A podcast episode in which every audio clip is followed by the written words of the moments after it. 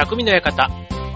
川崎匠です。チュアイドットコムの協力でオンエアしております。はい。えっ、ー、と、ね、6月に入りまして、ね、こう緊急事態宣言が解除になり、ね、仕事もなんかこうね、日常が少しずつなんていうふうに言われていますけども、はい、皆さんいかがお過ごしでしょうかね、あの、まあ、自粛というかね、まあ、引き続き、こう、宣言が解除になっても、なんとなく気を引き締めとかないとダメだなっていうのは多分みんな一緒かなと思うんですけど、はい。まあ、それでもね、まあ、ちょっとあんまり遠出というよりは、ね、近所をちょろっと出、出るのに、こう、気持ちが、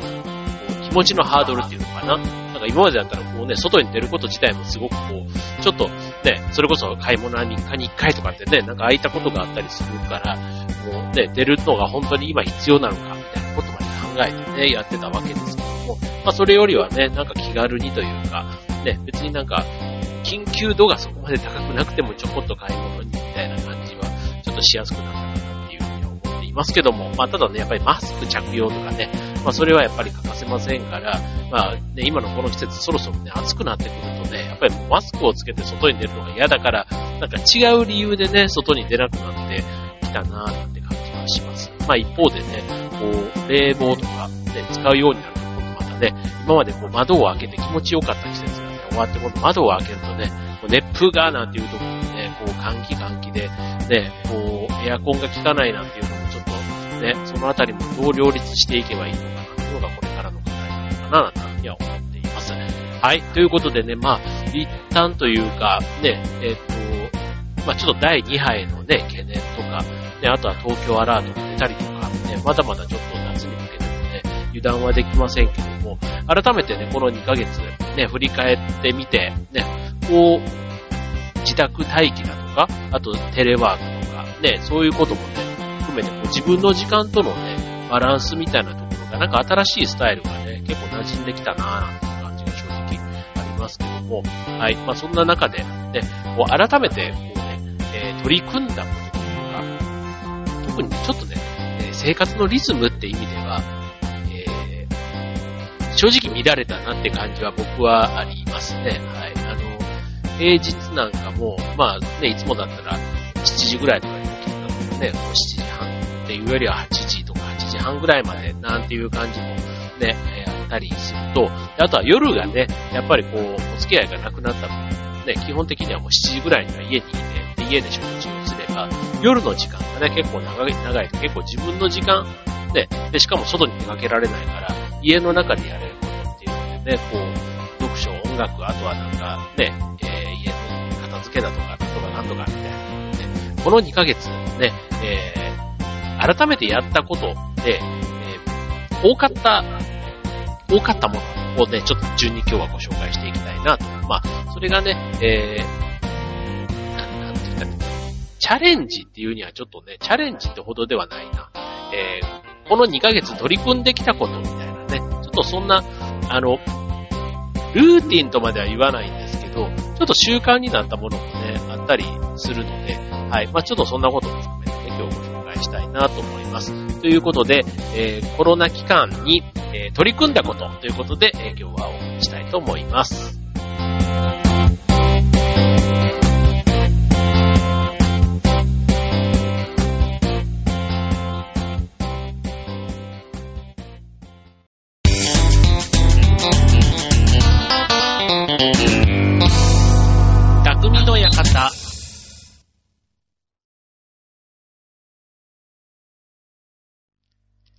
はい。ということで、えー、今週のテーマは、はい。えっ、ー、と、この2ヶ月で、え取り組んだことということでね、まあ、取り組んだことの中には、特にこの家にいる時間がね、ステイホームということで、まあ、ステイホームの期間に、え取り組んだことということでいいのかな？うん、で、えっ、と、結構ね、日常を見直す機会にもつながったなっていうふうに思うんですよね。まあ、今までね、えー、外出だとか買い物だとか、なんかね、こう、それこそルーティンでこうやっていたものが、ね、できなくなった時に、あ、なんだ、これ別にしなくても全然問題ないじゃん、みたいなのが結構あったな、なんていうふうに思うわけです。で、あのね、そんな時間を持て余してた中で、ね、やったことで、えー、結構多かったね、えー、ランキングというか、ね、ご紹介していきますが、まず一番多かったのは、じゃじゃんということで、えー、断捨離大掃除ということで、これね、あの、この番組でもご紹介しましたけども、えっ、と、僕もね、真っ先にやったのがこれでした。ね、これあの、普段から結構あの、片付けとかね、こう、時間があればとか、年末にとかつってこう思ってやりがちじゃないですか。なんですけど、これね、え、こう本棚とか、えー、衣装、まあまあ、なんかタンスとか、なんかクローゼットとか、ね、あとそれ以外のね、なんかもろもろこう段ボールに入ったようなものとか、もうね、開けると、ほらもう使わないだろうみたいなものがね、まあまあ出てくるわけですよ。ね、それで、あの、まあ、普通のね、家庭用のゴミって45リットルのサイズじゃないですか。で、あれがね、まあまあまあ気づけばね、何袋っていう感じでなっていくわけですね。で、それで、えー、っと、そう。で、まあそういうふうにね、まあ、断捨離をして家がスッキリ。ね、で、で、スペースができれば、そこにね、ちょっとあの、違う視点のものが入れられるなんていうのでね、なんか結構ね、あの、よく片付け系のね、ああいうあの整理術とかね、本があったりしますけども、あの、そういうのもね、こう、勉強したくなるというか、収納術とかね、こういろんな、あの、切り口はありますけども、はい、一番、えー、多かった取り組みということでは、断捨離大掃除というのがね、えー、世間の皆さん、ね、まあ皆さんも心当たりというか、俺もやったなんていう感じなのかなと思いますけども、はい、続いて多かったのが、えー、運動、ね、これもあの、家の中でできる運動っていうことになってくると思うんですけども、まあ、コロナ太りなんていうのでね、まあ、どうしてもね、あの、運動不足になってっていうのはね、もうみんな共通して悩みかなと思うんですけども、あの、僕はね、YouTube で、えー、マンションダイエットっていうので検索すると出てくる、あの、動画をね、あの、エアロビみたいな10分程度の動画がね、結構出てくるんですよね。はい。で、えっ、ー、と、僕はね、えっ、ー、と、竹なんとかまりさん、竹まりさんって言われてる方の動画をね、えー、よくやってるんですけど、はい。で、これね、10分、11分とか20分ぐらいのやつがあって、結構ね、あの、マンションの中でできる。だから、バタバタしないんですよ。そう、だから、い、あの、ちょっとね、クローゼット、あ、クローゼットじゃないあの、フローリングの上にそのままでやるとね、ちょっとあの、バタバタ、多少はね、それでもね、あの、してしまうかもしれないので、ただカーペット1枚あればね、もう全然、あの、下の階にね、気兼ねすることなくやれる運動なので、まあそれはね、結構ね、30分ぐらい、それこそ、2ヶ月ぐらい続いた、続いたというか、あの、今日もね、やったんですけど、うん。で、20分ぐらいで、しかも、あの、誰も見てないじゃないですか。スタジオとか行くわけじゃないから、準備がまずいらない。で、終わった後ね、すぐ風呂に行って考えたら、結構ね、夜、ね、夕飯食べて、ちょっとね、一段落したぐらいのタイミングでやるといいかなって思いました。だから、あの、えっと、運動、有酸素ではその、えっと、YouTube のね、えー、マンションダイエットみたいなやつ。あとは筋トレもね、えっと、僕はあの、ターザンっていうね、あの雑誌の、えっと、メールマガで届いた、あの、家の中でやれる筋トレみたいな。まあ、ジムがね、お休みだから、そのジムのカバーをしてくれるっていうことで、紹介されてた動画をね、えー、使って、これ15分なんですけど、やっぱりね、なんかあの、自分で何もなくって、やれる人はもちろんいいと思うんですけど、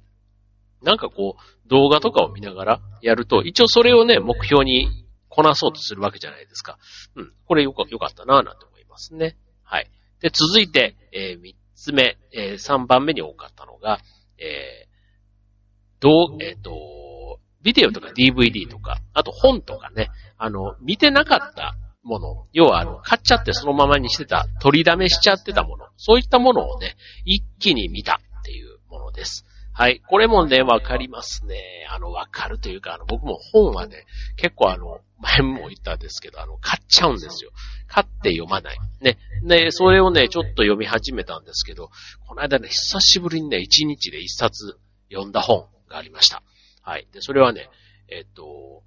島工作から学ぶ切り替え手術という本なんですね。はい。で、切り替え手術。だから、えっ、ー、と、島工作って、あの、えっ、ー、と、課長島工作から始まって、えっ、ー、と、まあ、ヤング島工作っていうのもありますけども、そこから始まって、今、社長会長までね、もう登り詰めたっていう、そのサラリーマンの中ではね、しかもちょっと、あの、なんていうの、モテるんですよ。そう。だから、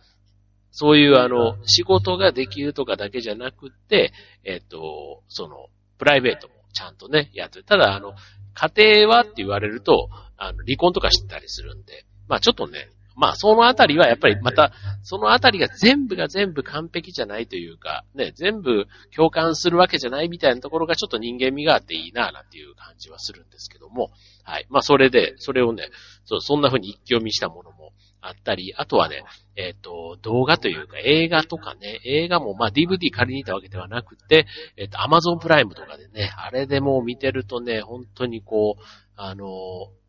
暇つぶしって言ったらなんですけども、あ映画だけじゃなくてね、バラエティとかいろいろあったり、あとはあの、FOD とか、あと TVer とかね、あの民放のね、ああいったものなんかもあの昔の番組が見れるなんていうのとか、あとはあのアーティストがね、こう無料で、こうライブ映像をね、ビーズとかアムロナミエとか、そういったものがね、あったりしましたけども、ああいったものなんかをね、結構見たなんていうのがね、あったかなと思います。でね、あと本に限ってで言うとね、結構昔買った本を読み返すなんていうのもね、なかなかの、捨てずに、捨てられない本ってたくさんあると思うんですけども、やっぱりね、本とかは、昔読んだ感覚で、今読むと結構新鮮。あの漫画なんか特にそうですね。漫画って結構すぐ読めるし、その、えっと、20代とか、その当時に読んだ時の感覚があったまんまで読むと、なんか今読むとね、またちょっとあの、深さというか、うん、そういうのをね、感じたりしますね。うん。これは、あの、なんていうの、主人公が、ね、主人公は当然漫画だから設定、年齢とか変わんないじゃないですか。変わんないんですけど、自分が当然、年がその分ね、同じ目線、同い、同い年ぐらいで見てたところが、もう気づけばね、自分のもう子供みたいな世代にその主人公がなってたりする漫画とかあったりするんですけども、その時にね、ああ、じ、今の自分だったらこれはしないなとか、その時なんかすごい共感したんですけど、なんかね、そんな風に思ったり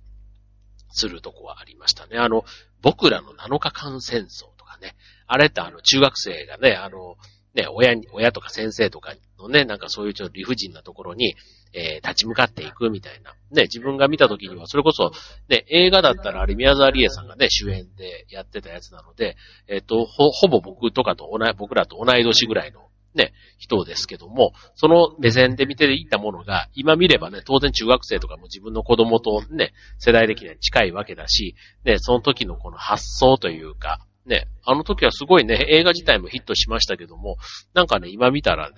うん、またそれはそれで違う感じ方というか、うん、いいなっていうのと、あ、これむちゃくちゃやなって思ったりするところが、なんか両方あって、はい。なんかそういうのもね、結構面白いなっていうふうに思いました。はい。で、続いて、ね、えー、断捨離運動、あとはその本とかね、えー、映像とか系のを見るっていう。で、続いて多かったやつですけども、えっ、と、あ、で、続いて多かったのが動画配信サービスの利用ですね。これさっきのちょっと YouTube とかね、あいたのがまさに、とか、あと Amazon プライムとかね、まあそういったものになってくるわけですけども、えっ、と、結構、こう、なんていうの、楽しむ、え楽しむもの、あの、えっと、映画とかね、まあ映画とかの中でも昔の懐かしいものとか、ね、ああいったものなんかは結構ね、えっと、動画配信サービスで見るのはいいかなと思いますね。さっきみたいな、あの、懐かしいやつ。うん。で、あとは、えっと、自己啓発みたいなね。なんかそういったものなんかでね、こういうのもね、えっと、まあ、学生さんとかだったらね、オンラインでなんかやる、ああいったものなんかもある意味ね、動画を見てたパソコンとかね、スマホとかでなんかやってたみたいな意味では結構、スマホってね、この時代にあって、ね、さす、さすがち大変ですけど、こういうのがなかった時代は、それこそ、ね、どうしたんだろうなっていうふうに、まあね、100年に1回のって言われてる時ですから、100年前なんかはね、本当にもう、どうしようもなかったような感じはするし、だから、2年3年ぐらい、ね、引きずったというか、ね、影響があったなんて言われてるのかな、なんていうふうに思いますけども、まあ今の時代はね、本当にあの世界各国ね、行きやすくなった分、感染も広がったなんていうふうに言われていますけども、ただその分ね、なんかこう情報とかがしっかりね、こう統制とかもできて、で、みんなの行動意識とかも変えやすくなった分、なんか、あの、収束は、ね、まだあの、ワクチンとかね、ああいったものがない分、不安な部分はありますけども、なんか、あの、100年前とね、同じ状況になるかって言われるとそうじゃないっていうふうには思いますよね。はい。で、続いて、えー、多かったのが、テイクアウト。で、これもね、もうよく言葉ではすっごい聞きますよね。テイクアウト。ね。あの、別に新しい言葉じゃないんですけど、実際にテイクアウトをしたかって言われると、意外とね、あの、なか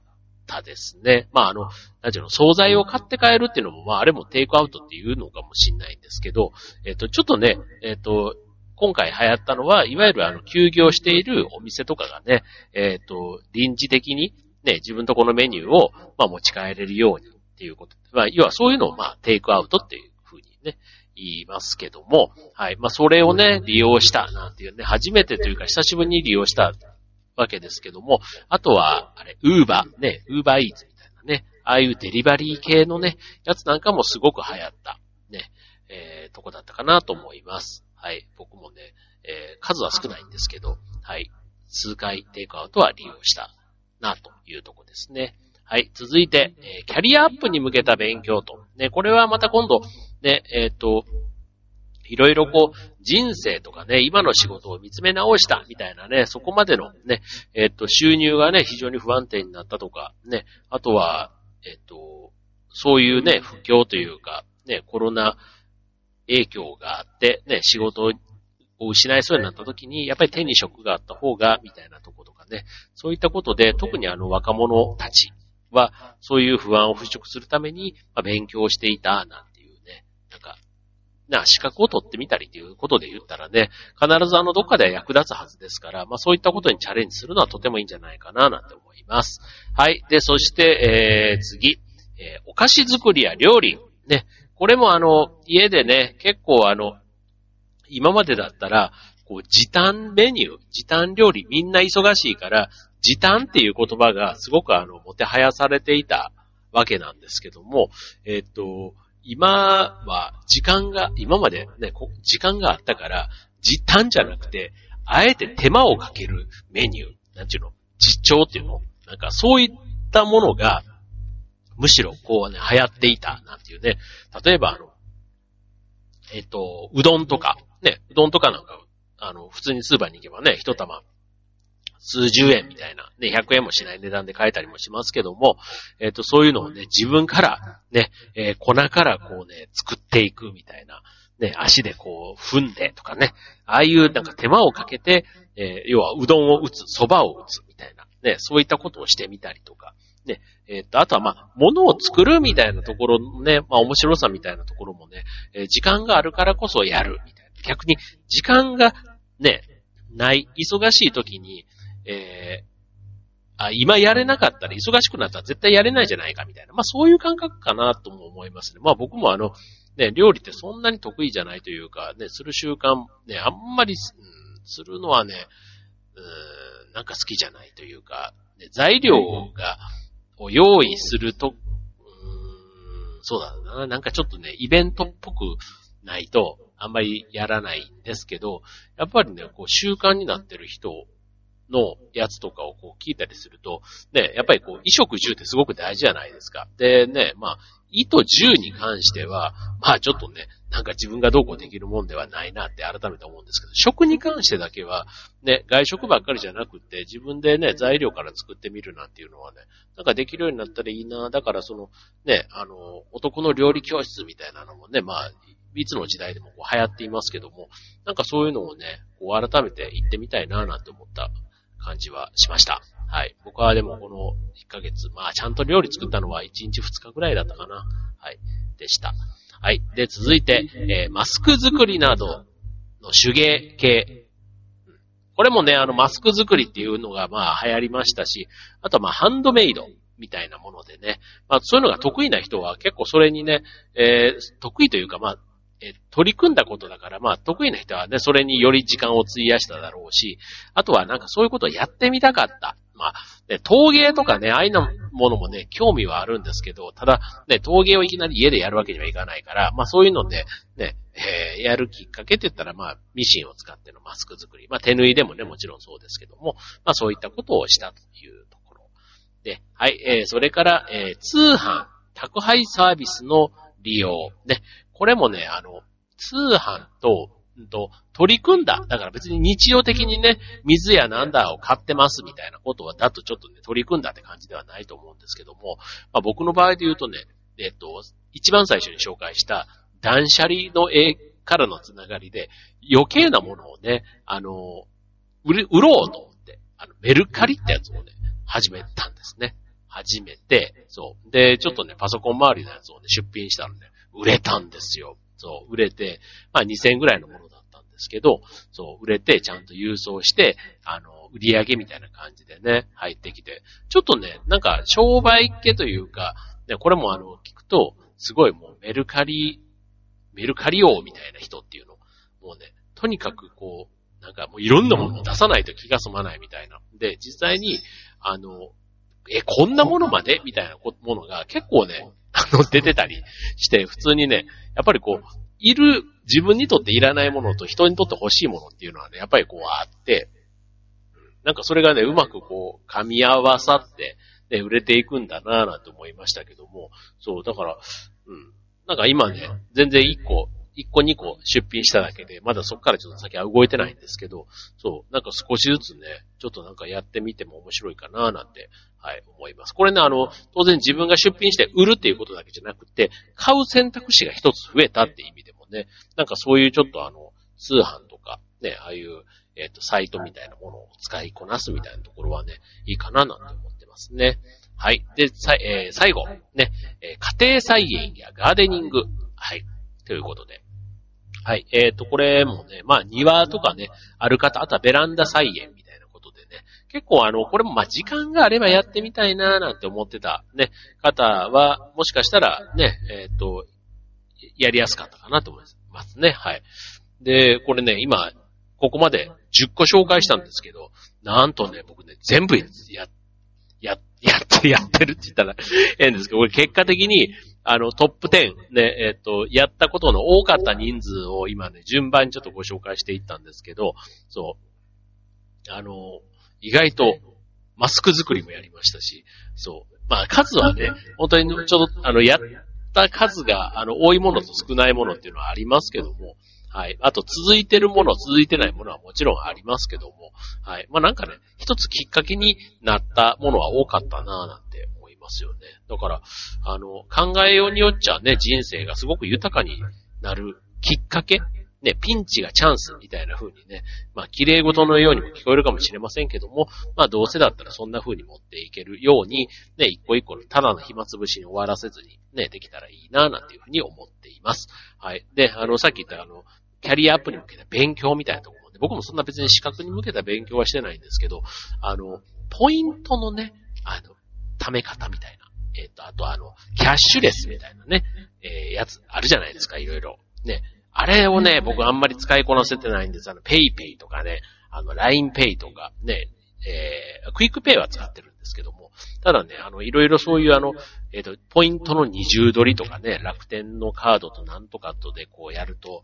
ね、チャージをしたらチャージした分とカードからの引き落としの分となんとかで、ね、ポイントの二重取り、三重取りみたいな、だからポイ活みたいな。ね、あの言葉もありますけども、そういったものもね、もう今やね、本当にあの常識ではあるんですけど、なんかちょっとね、あのそこにあんまりこう自分が興味を示さなかった。逆にちょっと時間があるからこそね、そういったことをね、それも習慣化させてしまえば、意外となんか、あの黙っててもね、余計なお金があの、出ていかないというか、むしろ溜まるきっかけになるって考えると、ね、そういったことも一つあるでしょうし、あとはね、うちあの、娘たちが昔あの、ピアノをやってて、一応ピア、電子ピアノがあるんですけども、それなんかもね、今すっかりあの、物置き場みたいになっちゃってるんで、そう、これもね、結構こう、趣味というか、ね、この間あの、清塚信也さんっていうね、ピアニストの方のやつ見てて、ああ、なんかこんな風にね、なんか気持ちいいというか、もうこれもすごい訓練の話なんですけど、そう、あの、我流じゃ当然無理なんですけど、なんかそういうのもね、いいなぁなんていうふうにも思ったりしました。はい。ということで、ね、このコロナ、ね、日常を見直すきっかけになった方多いと思いますけども、ね、取り組んだ方多かったの。皆さん、どれぐらいやられましたかね？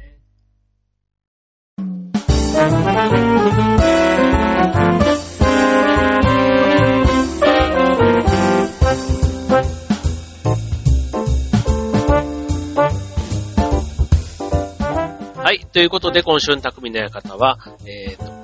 この2ヶ月間でね、え取り組んだことということでね、日常の中で見直したことということで、えー、ご紹介していきました。ね、10個ご紹介しましたけども、結構ね、皆さんもね、多かれ少なかれというか、大なり小なりね、やったところはあったんじゃないかななんて思います。はい。まあ少なくともね、結果的になんか一週間ぐらいだと本当に暇つぶしでだらーっとね、か時間って過ぎていっちゃうかなと思うんですけど、で、これが2ヶ月とかになってくるとね、なかなかそこも、どう過ごすかは自分次第みたいなところがあったなぁなんて思います。はい。で、これでね、えっ、ー、と、ようやく徐々に日常としていくことになるわけですけども、ね、せっかく始めたいい習慣、ね、えー、きっかけみたいなところはね、なんかこの期間だからだけで終わらせずにね、ぜひなんか続けていけたらなぁっていうふうにます。はい。ね、えっ、ー、と、この番組あんまりね、予告的な番組次回は、みたいなこと言わないんですけど、あの、ね、えっ、ー、と、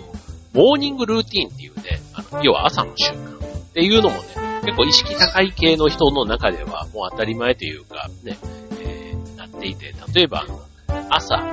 ーと、まあ朝のモーニングルーティンですから、まあ朝の例えば、ね、えー、顔の運動をするのもいいし、あとは、ね、ヨーグルトのなんとかの缶とかのって、こういう腸活につながるようなことをね、入れてますでもいいし、あとは体重計に乗るなんていうのもね、一つこう、自分のダイエット、ね、あの、レコーディングダイエットみたいなね、こう自分の記録するみたいなところで体重計に乗るみたいなこととか、あと朝日にラジオ体操とかね、えー、あとはなんだろう、えっ、と、朝ね、30分だけ英会話のレッスンをするとかね、もうなんか本当にね、人それぞれなんですけども、あの、そういったものをね、やっていく、やっている人もね、また、こう、素晴らしい人生にするために、みたいなね、なんかこう、聞いていくとね、結構深いわけですよ。ね、だから今回ね、その、コロナのこれで、ね、始めたきっかけみたいなところで、本当に一過性のものにせずに、ね、こう日常的に、こうルーティンの中にこう組み込んでいくような工夫はしてみたいな、なんて思いました。はい、ということで、えー、梅雨に間もなくね、関東地方も入りそうですけども、ね、皆さん、ね、引き続き元気にね、過ごしてまいりましょう。今週の匠の館はここまで。バイバーイ。